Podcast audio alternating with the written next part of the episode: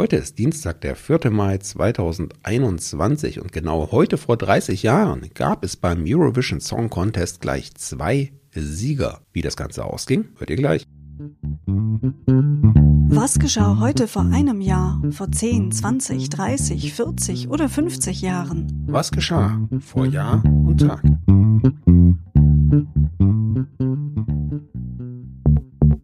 Vor einem Jahr. Heute vor einem Jahr gab das Deutsche Rote Kreuz bekannt, dass es seinen Suchdienst für Vermisste aus dem Zweiten Weltkrieg einstellen wird. Die Suche nach verschollenen Angehörigen ist nur noch bis Ende 2023 möglich.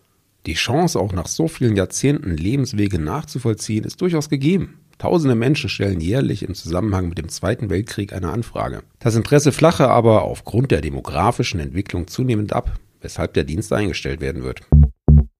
Vor zehn Jahren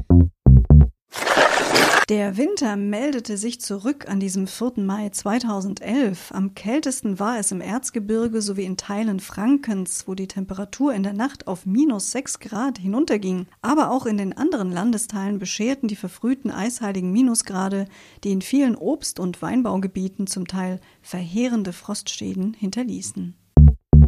Vor 20 Jahren am 4. Mai 2001 führte der erste halbtägige Pilotenstreik in der Geschichte der deutschen Lufthansa in Deutschland zu erheblichen Behinderungen und Verspätungen. Nach Angaben der Lufthansa fielen drei Viertel der geplanten rund 500 Flüge in Frankfurt am Main aus. Die Vereinigung Cockpit wollte mit dem Ausstand ihrer Forderung nach bis zu 35 Prozent höheren Gehältern für die Piloten Nachdruck verleihen. Vor 30 Jahren ja, der Eurovision Song Contest, äh, bei dem wir als Deutsche ja auch schon mehr negative als äh, positive Erfahrungen machen durften.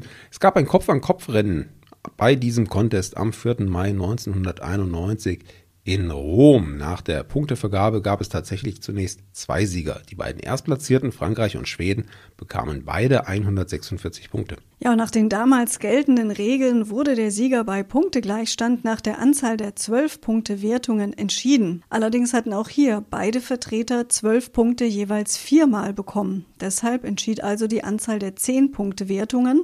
Von diesen hatte Schweden fünf und Frankreich zwei. Deshalb ging Carola aus Schweden als Siegerin des Contests hervor. Vor 40 Jahren. Aufstand der Nichtraucher prangte an diesem Tag auf dem neu erschienenen Spiegeltitel. Der Leitartikel trug die Zeichen eines Bewusstseinswandels zusammen, der immer offenkundiger zu werden schien.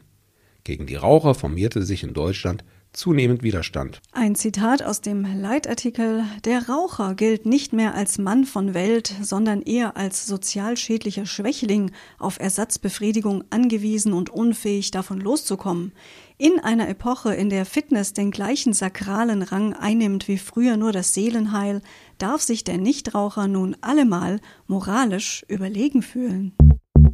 Vor 50 Jahren Genau heute vor 50 Jahren geboren wurde der Journalist, Kunsthistoriker und Buchautor Florian Illis.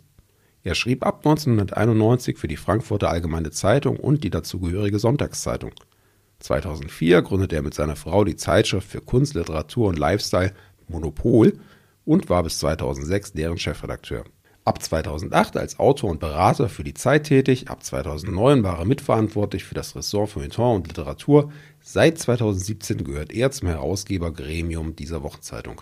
Mit seinem Debütsachbuch Generation Golf aus dem Jahr 2000, einem kritischen Porträt der zwischen 1965 und 1975 Geborenen in Westdeutschland, wurde Elis einem breiten Publikum als Buchautor bekannt. Er widmet sich darin Themen der Popkultur, Nostalgie und der Infantilität einer Ego-Gesellschaft, wie er es nennt. In den beiden nachfolgenden Bänden Anleitung zum Unschuldigsein und Generation Golf 2 setzt er seine humoristische Analyse dieser Generation fort. Ja, wäre das jetzt zu viel verraten, wenn wir unseren Hörerinnen und Hörern äh, sagen, dass auch wir beide zur Generation Golf gehören? Aber nur ganz knapp.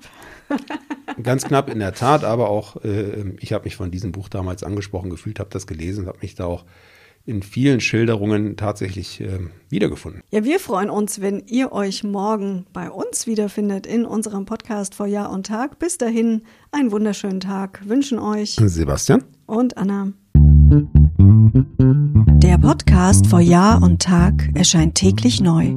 Produktion tonbildschau.de Dr. Anna Kugli und Sebastian Seibel GBR. Mit uns können Sie sich hören und sehen lassen. Mm-hmm.